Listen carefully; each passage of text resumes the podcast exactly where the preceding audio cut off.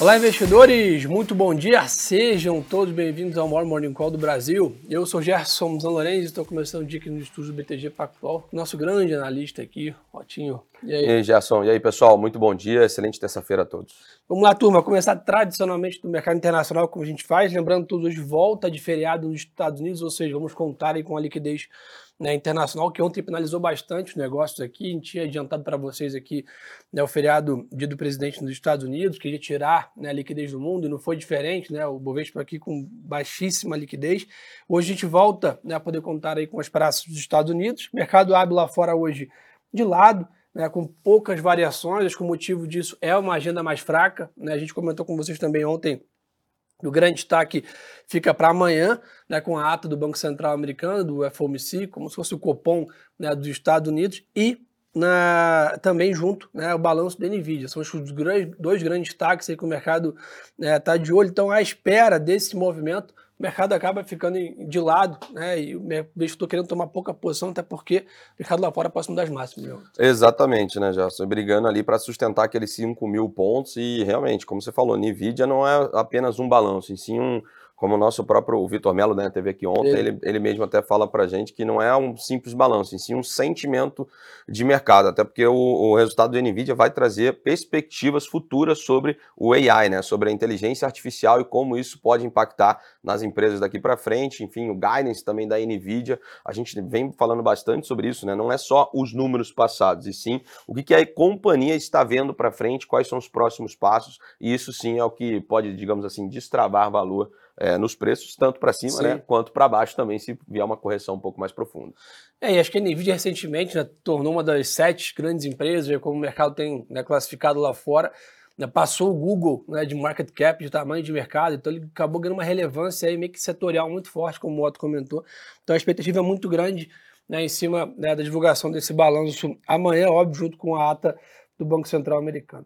Olhando para os outros demais mercados, o dólar também está de lado lá fora, o DXY está com 0,1 de queda, 10 anos, já, o título de renda fixa com vencimento daqui 10 anos dos Estados Unidos, com poucas variações, um leve fechamento é de um BIP na taxa, 4,26 ainda um patamar né, bem elevado, só para dar um pouco de cola aqui para vocês de precificação, turma. A gente começou, né, terminou o ano passado com 78% de chance de corte de juros nos Estados Unidos em março. Hoje, a precificação é 62% de chance de corte de juros em junho é, nos Estados Unidos. Então, basicamente, essa mudança né, de março para junho foi que realmente reprecificou um pouco os mercados internacionais.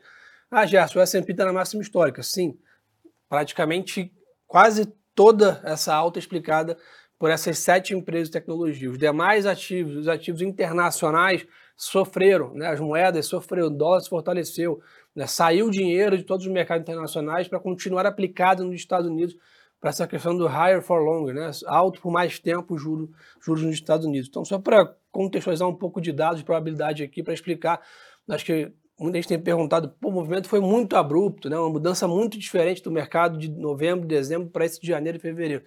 Que a mudança, a probabilidade também foi bem alta, né? foram três dados aqui de inflação em sequência e um de atividade muito forte acima do que o mercado esperava. Né? Exato, né, Jaci? Agora o mercado monitora, como você muito bem colocou, a própria ata da última reunião do FONC e também o próximo dado do PCI, né, que são dados de inflação que o Fed persegue, né, que o Fed leva para, digamos assim, buscar a meta ali do 2%, 2, 2,5%, enfim, é o que o mercado ali segue monitorando. Então, realmente, foram dois dados que surpreenderam semana passada, o CPI na, na terça-feira, enquanto a gente estava fechado aqui em Feira de Carnaval, e depois sexta-feira com dado de PPI que também surpreendeu, né? veio muito acima do esperado, principalmente também na parte ali de serviços, e isso também acabou impactando é, diretamente no preço e, como você muito bem colocou, reprecificação, o mercado já olha agora para corte em junho. Exatamente. E turma, indo para a Ásia, né, a gente teve algumas notícias aqui no overnight, né, a China no, no PBOC, né, que é o Banco Central né, da China, cortou a taxa de juros de 5 anos né, de hipotecas em 25 é, base points lá para 3,95 né, de taxa, mais uma tentativa de impulsionar o setor imobiliário, mas manteve aí em 3,45 a taxa básica de juros de um ano, ou seja, manteve a taxa curta e cortou 25 bips né, da taxa é, longa. Então, mais um movimento que a China vem na visão do mercado, talvez de conta-gota, né, vamos dizer assim, né, estimulando a sua economia, vem dando suporte sim para os preços e, e, eventualmente, mas nenhuma grande né, otimismo ou exuberância econômica ainda vista nas iniciativas por lá. É, para o mercado de commodities, o petróleo está de lado hoje, né, não falar que está de lado, está com uma leve queda de 0,2, né, mas ainda nesse patamar de 83 dólares, que é o nosso patamar aqui alvo, que é o que o Jean comentou com a gente no começo né, da semana passada, que é o nosso preço-alvo né, para as commodities né, do, do petróleo né, nesse momento. O que chama atenção é a queda de 5% do minério de ferro hoje, turma. 121 dólares, menor nível dos últimos três meses. Né, o, que, o que movimenta isso? Né? Essa volta do ano novo lunar na China, né, criou-se um temor ali nas notícias né, que, a demanda por aço talvez não tenha uma grande recuperação após o feriado. O mercado imaginou que pós-feriado teremos aí um aumento de pedidos né, de compra aqui de aço que não ocorreram né, entre ontem e hoje. Então, a média está trazendo aí um dia de queda para o minério, 5% de queda a 121 é, dólares a tonelada por lá. Nos Estados Unidos, ainda, turma, estão previstos hoje é, balanço, que até o Vitor Mello comentou aqui ontem, do Walmart e da Home Depot também é, sendo divulgados. Além disso, a BHP, né, uma das grandes aí, concorrentes da Vale, informou uma queda de 86% no seu lucro. Né, e um ponto chamou a atenção também para quem acompanha, a Capital One né, anunciou aí que comprou a Discovery Financial Service por 35 bilhões de dólares, criando agora nessa JV, nessa joint venture das duas companhias, a maior empresa de cartão de crédito dos Estados Unidos. Né? Então o mercado de M&As aí voltando a ficar um pouco aquecido por lá. Bitcoin avança 0,1, 52 mil dólares, né, aqui é cripto.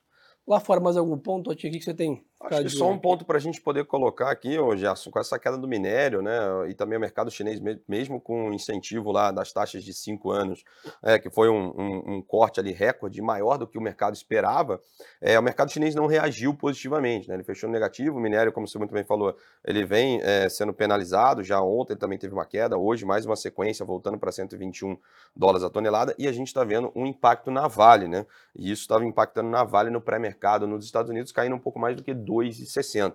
Então isso traz um certo sentimento para o nosso mercado, dado o peso da Vale aqui, é, que tem um pouco mais do que 12%. Se a gente colocar também uma Petrobras, como você colocou, com o minério, com o minério, com o petróleo, né, que estava caindo ali próximo de 0,2, 0,3, uhum.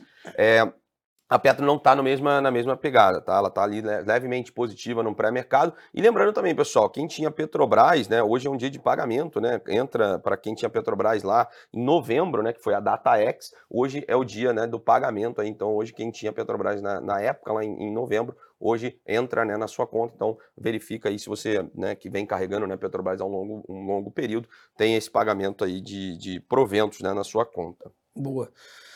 É, então, plano para o Brasil aqui, né, aqui a gente está com uma dinâmica um pouco parecida, tá? O dia mais fraco de indicadores aqui no Brasil, com apenas a segunda prévia do GPM de fevereiro, que mostrou uma queda de 0,49.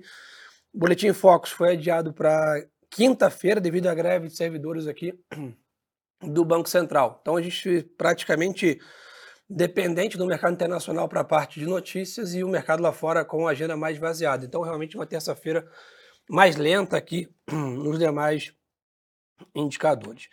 Em Brasília, um ponto importante, né? É, hoje, né, à noite, chega o secretário de Estado dos Estados Unidos, né, o Anthony Blinken, né, tem reuniões com o presidente Lula prevista para amanhã. Né, e além disso, Lula tem reuniões com ministros líderes do Congresso, né, que vão ser discutidas pautas aí à frente, como a gente tinha comentado com vocês ontem, principalmente reoneração da folha de pagamento e provavelmente algum avanço aqui na parte da reforma tributária também que tem sido né, discutido.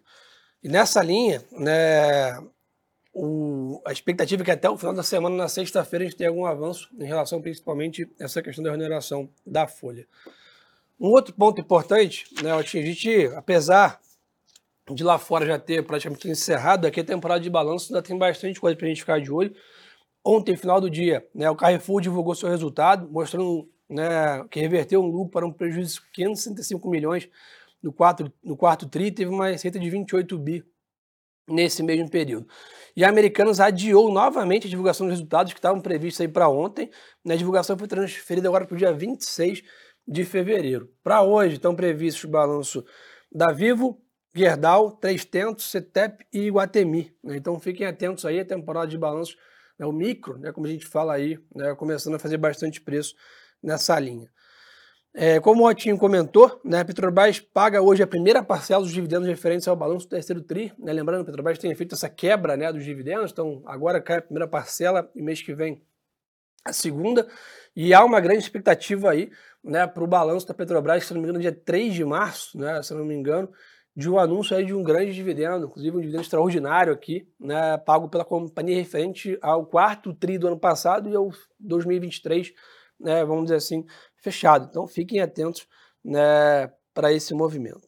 E nessa linha também, Itaúsa anunciou ontem que vai pagar 3,1 bi né, de reais em dividendos, que dá praticamente um pouquinho mais de 30 centavos por ação. O número é bem acima né, do que o mercado esperava, a gente repercutiu bastante ontem aqui, é isso é, no mercado. Boa, isso aí só para complementar, já dá um dividend yield aí de praticamente 8% para a companhia, e é uma companhia que vinha né, digamos, teve um, um, histórico né, recente de pagamento bem expressivo de dividendos, do, do, praticamente da pandemia para cá, reduziu bastante o valor que ela pagava desse, desses dividendos, e agora, né, com esse anúncio, né, com esse 30 centavos por ação, ela volta né, a retomar esse pagamento mais expressivo, e eu acredito que isso pode sim é, animar um pouco os investidores no dia de hoje.